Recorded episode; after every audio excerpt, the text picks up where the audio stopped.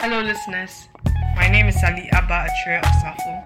I'm a current student at Audencia Business School doing my major in entrepreneurship, and I have the pleasure of welcoming to this episode the founder of This Side Up Coffee, Lennart Clerkx, who's going to share with us his experience as an entrepreneur, starting a business from scratch since 2014 up to now, where it is a global organization. Without much further ado, and without wasting too much of your time, we'd like to jump right into the process. Mr. Clerkx, what was your process? Yeah, I, I, I don't know where to start, but uh, it's uh, since since that trip uh, Mhm. with Fraser in 2014, I think. Wow. Back then, we were just working in Rwanda and in Tanzania, Okay. and then uh, Fraser actually had the idea, let's go to Colombia and find a coffee so that we have like a direct uh, farmer to roaster product for his Right. uh, work. In the end, his startup, um, yeah, it didn't work out, but it was the basis for one of the strongest relationships we still have Right. uh, in Orange, because we started working with one family in in Colombia, but now that's 19 families. Wow.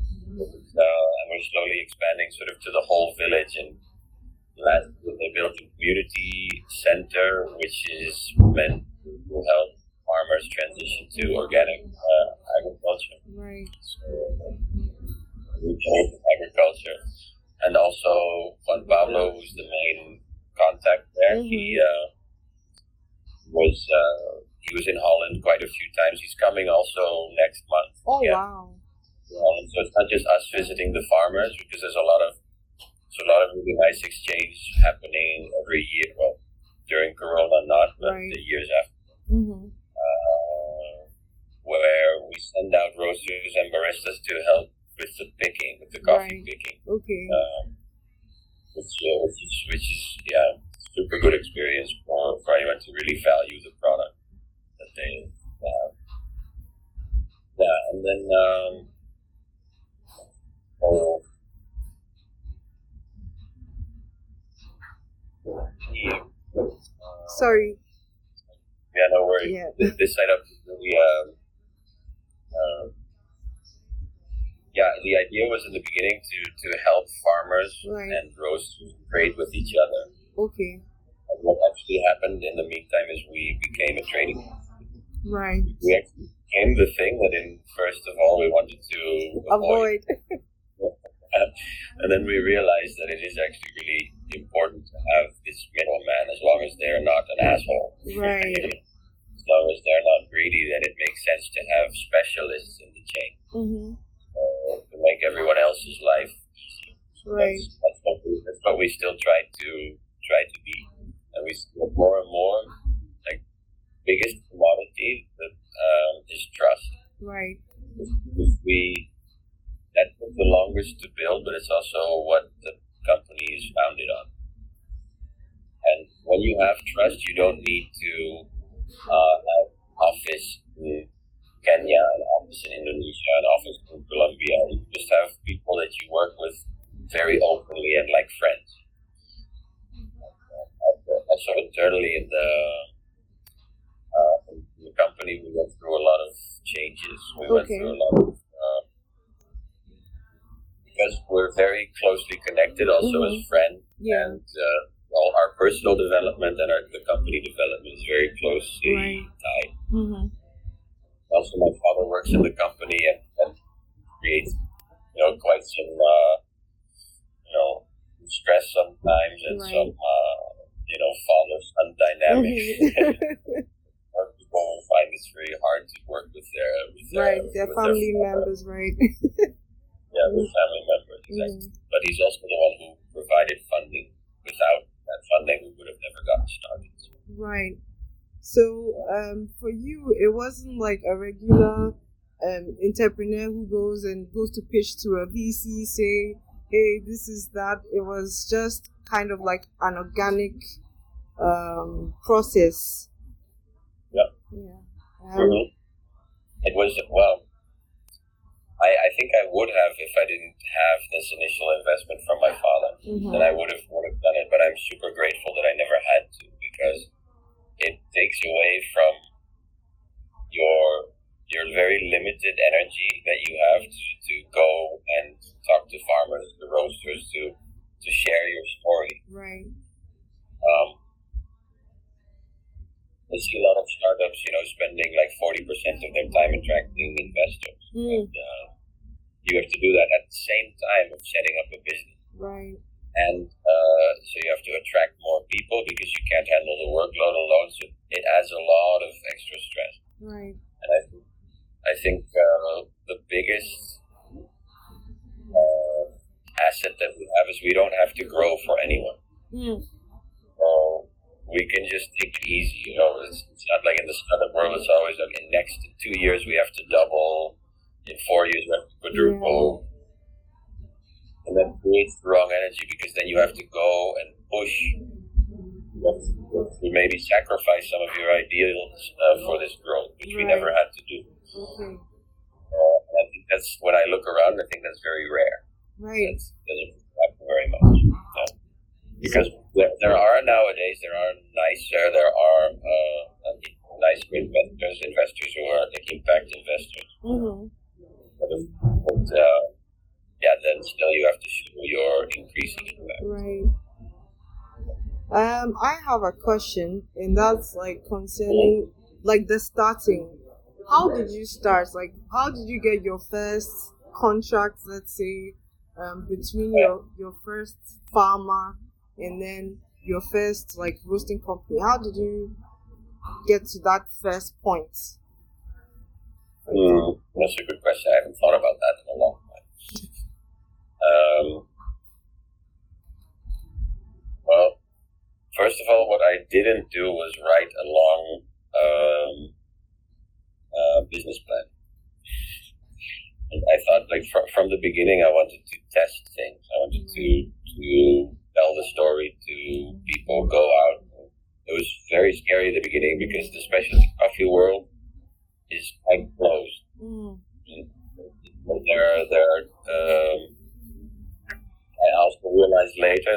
in, you're in. But but before, um, it's it, takes some time when when when you cold call or when you come at the doorstep right. of a coffee roaster, uh, they they don't really um, very hard. Respond right. Yeah, and there were one or two uh, roasters who took a chance on me and they made a uh, they, they made the first commitments, and that was then the basis of uh, this this trust kind of like slowly developing. Mm-hmm. Um, yeah, I think in the beginning, to get your first deal, your first sale is so much work and so much failing, so much, uh, you know, being very vulnerable, stepping on somebody's doorstep and, mm. and uh, you know, with nothing actually, with just an idea, you know, trying to trying to convince somebody is very, it's very naked. Mm. And then and then uh, slowly, yeah, you build confidence and uh, you yeah you, you believe more in what you're saying. Right. So I think that's really important. Also, is to in that sense, maybe even a bit fake it till you make it. You know, you really have to be convinced of what you what you're of what you're saying. Do you have any like story that you could share of like one of those failing moments you had, um, which really maybe impacted you? Yeah, I, I talked about it uh, uh, two days ago with my wife. There was there's a um, coffee roaster in Antwerp who I shared this idea with, and he said basically, "Well, I wouldn't get into this if I were you." You know, I just, I wouldn't, I wouldn't, I wouldn't try. It's a difficult business, and uh, those words stayed with me forever. You know, like it, it's almost like I, I, I wanted to. I like hearing it. I love hearing it because you kind of want to prove somebody wrong. Of course, it's not a, it's not a good energy to want to prove something to somebody, but it was definitely uh, um, yeah. swiftly he got it. He got back in touch with me, and I know that that uh, he that's a lot what we're doing, but he may be too proud of actually working with us because of yeah. so uh, yeah, you get you get these types of. Um, was also another very famous person in, in coffee who said, "Well, you're promoting direct trade, but you're a middleman. Uh, so uh, I don't. Please take me off your mailing list. I don't want anything to do with you." you there's, there's, there's always uh, yeah. Mm. So, um, I mean, moving from that moment, I mean, those moments of like where you're going to people, you're telling them, you're sharing with them the idea. Like, do you ever have, did you ever have a situation where people would ask, um, do you have like any product or like, do you have any coffee or, sorry, like any coffee beans, like to share or to show oh. for us to taste or something? Yeah. Yeah, I think that was very important from the beginning to not just have story, but to have the accompanying product. Because uh, actually, this was the the nice thing about the proposition that we had was that on the one hand you're doing good because you're establishing a direct relationship right. and the farmer go around for the farmer and look this is how much we earn and it's all transparent right. that's the that's the story but then when you taste it the Rwandan coffees that we had, because I had three Rwandan coffees, mm. they were mm. all really, really. Right. So that also that also helped. So first, I think it's always a bit of goodwill. Of course, helps if the product is superior as well. Yeah. The product was really. So initially, when you started, did you have the coffee in hand that you were going to roasters and say, "Hey, this is really good coffee. Hey, sorry, coffee beans. I think you should try it, roast them, and see if they would you know, become yeah. Okay.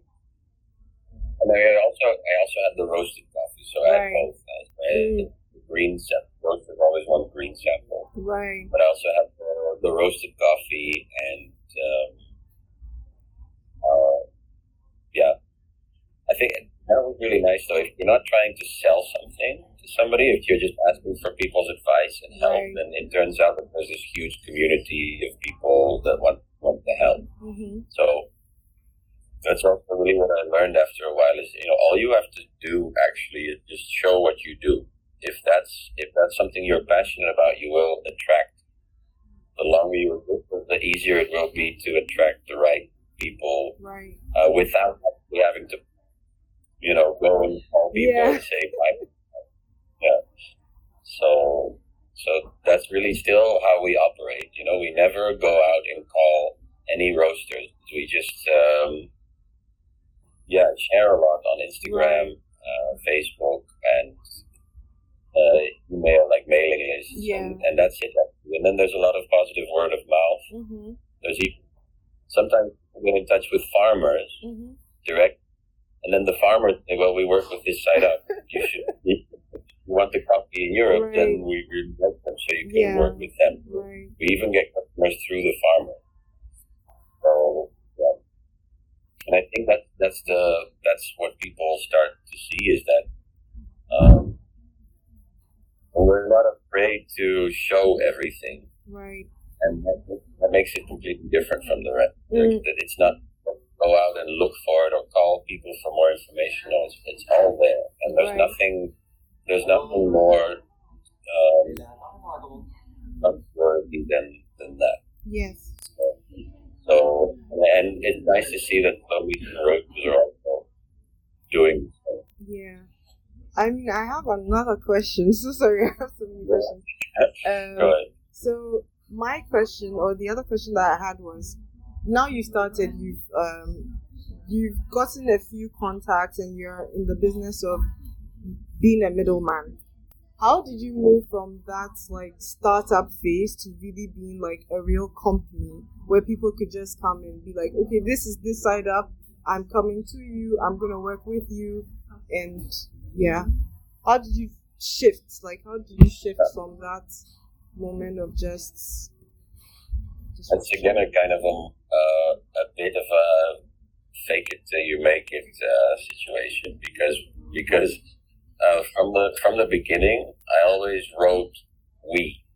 Mm. it was actually just me, Right. but we, as in the the uh, the farmers and us, like basically this this idea. So Right. many times, uh, people just thought that the business was already bigger than it was.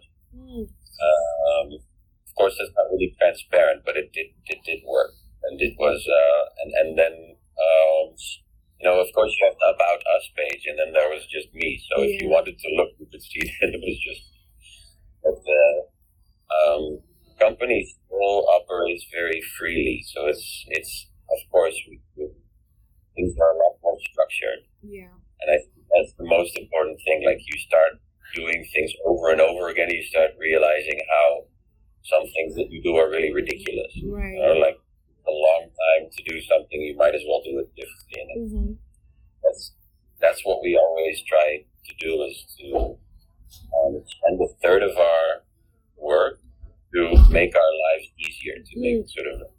And I think that's the biggest shift. Like if I look at how long it took to make to place an order and to make an invoice uh, five years ago, and now like it's probably a tenth of the time. Right. But you need that because you have so many other things to do. So, Sure. So you know, so sorry. I'm so sorry. Yeah. I'll go ahead. Um, no, I I just had something in my head. Like in the beginning, you said you were faking it till you make it. So you had like a website, you had like all these things available there, and you had this story that you were. I mean, people could go and like refer to and say, "Hey, this is what exists," and maybe we should give them a try. Is that how it worked, or it worked differently? That's that's kind of how it worked, yeah. Yeah. And then in the beginning, like we didn't we didn't make profit for the first five years, uh, so that's also like I, not many companies have that long a breath. You know, if it weren't for, for my father, like things would have been very different, and I would have had to get um, investment from somewhere. Right.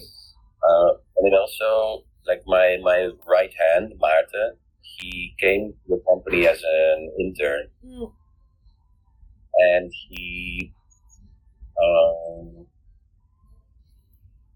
for the first year, he was just kind of working with me, but I didn't have any money to pay him. But Right. he, he was so, he had such great resolve in wanting to, to, to work uh, with us that now, you know, now he's a, a, a shareholder and we, yeah. finally, I mean, since two years, we can pay ourselves a decent salary and we can, uh, we're making a profit. right. Uh, and, and yeah, but it, it took us a long time. So, And what would you, I mean, what would you say was the reason that it took such a long time to create a profit? Was it because you were working with um, maybe farmers from a very, from like developing countries or emerging countries, or was it because um, the cost of doing these processes was so expensive? Like, what do you think was the. I think it's uh, there's just the, the business that we're in requires very high scale, Hmm, or because because the, the the amount of profit that we make for one for one bag of beans is very low. Is very low.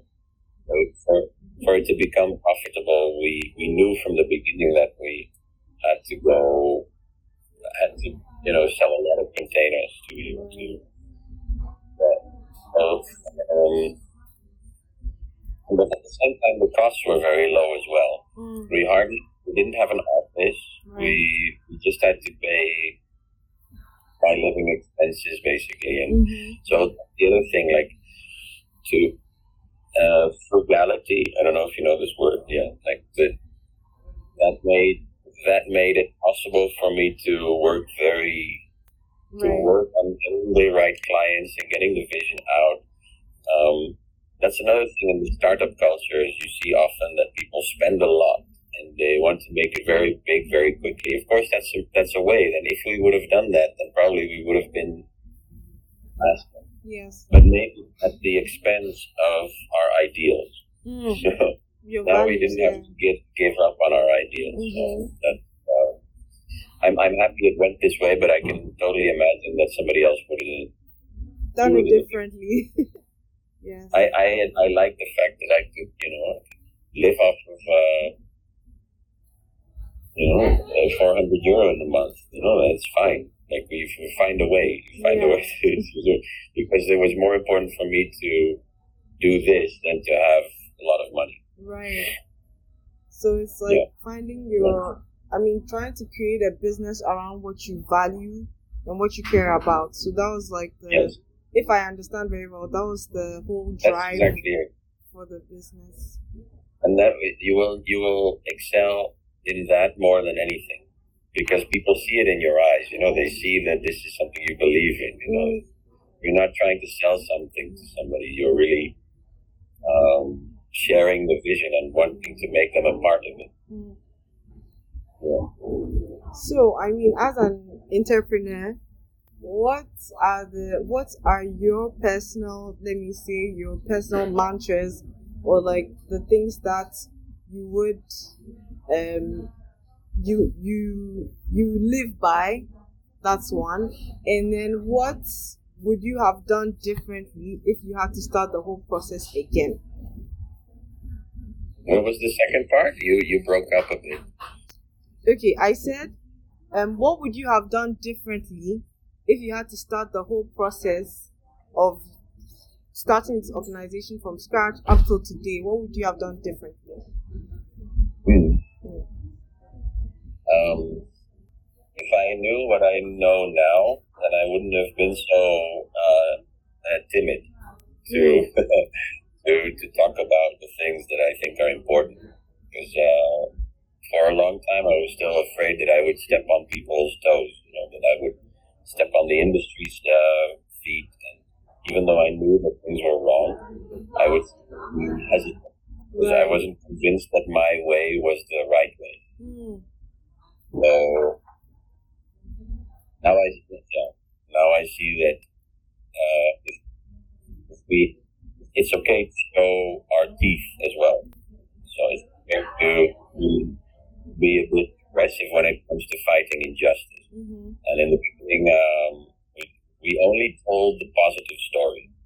So we only, which is good, I guess. I mean, the positive story is the most, it's uplifting, but people don't really know what you're fighting if you don't tell them what's bad as well. Right. So, so, um, I, I would have done that differently. Mm. So you would have maybe shared the negative story, maybe in Mm. addition to the positive story. Yeah. Like in our on our in the page on our website, you have the vision page, and there you see kind of the state of the coffee world today. Mhm. And you see kind of how fucked up it is. And I think that's important for people to to realize. yeah. So, um, I mean, if I'm just asking another question, that if you had to um, talk to someone who would want to enter this coffee industry or any industry at all, what would you, what would, what would be the things? I mean, the most important things you would like to share with them in terms of going through this journey of creating a business or being an entrepreneur. Mm-hmm. Um, was the first part that you said? So if you for somebody looking in, to get into coffee, Yes. specifically, uh, yeah. Mhm. Um, yeah, I would say what I said before, like you, like try to use this community. I, I was just on a call with somebody else, and it was so happy that you got into the coffee world because people help each other out, Mm. even across even across competing businesses. There is a lot of cooperation. There's a lot of willingness. There's a lot of community. There's a lot of um, people who are willing to to help. Uh, also, in the very beginning, so when you're when you're unknown, so um, yeah, definitely make use of that. Right. So how how did you I mean starting like as a when you started, how did you make use of all that advice? How did you go about asking for help? I mean when you needed it. Mm, I think first of all, capitalizing on the people that I already knew well. So I went to Rwanda um, with some um, uh, on the back of some some some people who did development projects there, and really already believed in what I was doing. So then they recommended me to the next group of people, and then you you just constantly stay stay active, you know, by by just going from. But for sure, you know, when you you realize very quickly when you have a click with with with with somebody and how they could be able to help you. Yeah.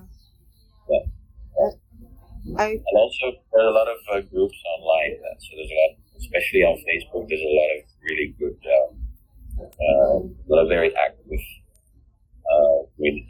right. So, um, one last question. just one last question. Um, I just wanted to ask, like, as a as a leader or as an entrepreneur leading like a team or an organization, what how do you manage that? Like moving from maybe being a one person to being many people. Yeah, I like that question because that that's really. Uh, I, I never I never thought that I had those leadership qualities, and it it um, it turns out that the, the way that I always treat the people who work with me is uh, by empowering them as much as possible to take the me, and not necessarily being like hierarch, but anti-hierarchy.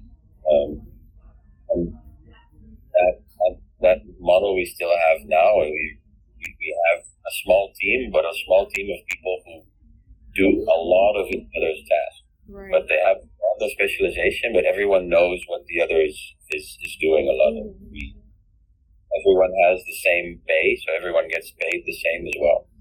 Um, and that these are all, I think, things that are very close to my heart, and all I had to do was to, um, yeah, with, with yeah, share this uh, with them. Right.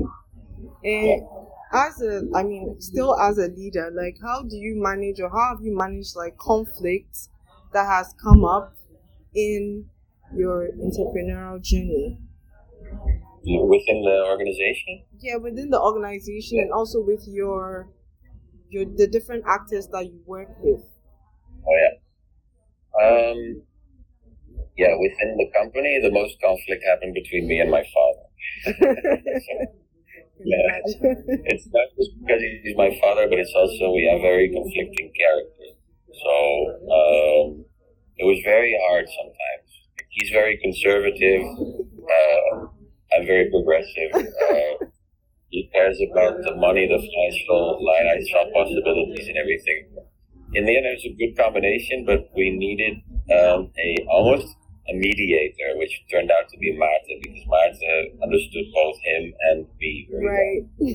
Um, but I think we're still learning in this uh, because open communication and vulnerable communication as much as possible uh, to, to understand not just what's going on organizationally, but also in terms of people's feelings and how they how they feel um, working, hmm doing that more openly and more structurally now. Uh, and it, it, it makes a world of difference for sure. And as I said, like we're very good friends. So Yeah. in, in some senses, it's easier because you know each other well, but it can also be more difficult because yeah, Martha always says like uh, we're kind of we're kind of married in a way. you know, spend so many so much time together that uh, you really need to work out a lot of each other's personal problems as well. But I wouldn't want it another way. You know, I don't want to have like friends here and colleagues here. You know, it's nice to be at the same level. But we've we've had conflicts also with uh, with people we work with. As I said, like the, the the company is built on trust, and I've made the mistake also uh, to answer your question before, like what I would have done differently. I've I've I've made the mistake of trusting people too fast. I, I think it's a really good thing to give people all the trust in the world and then let them prove it.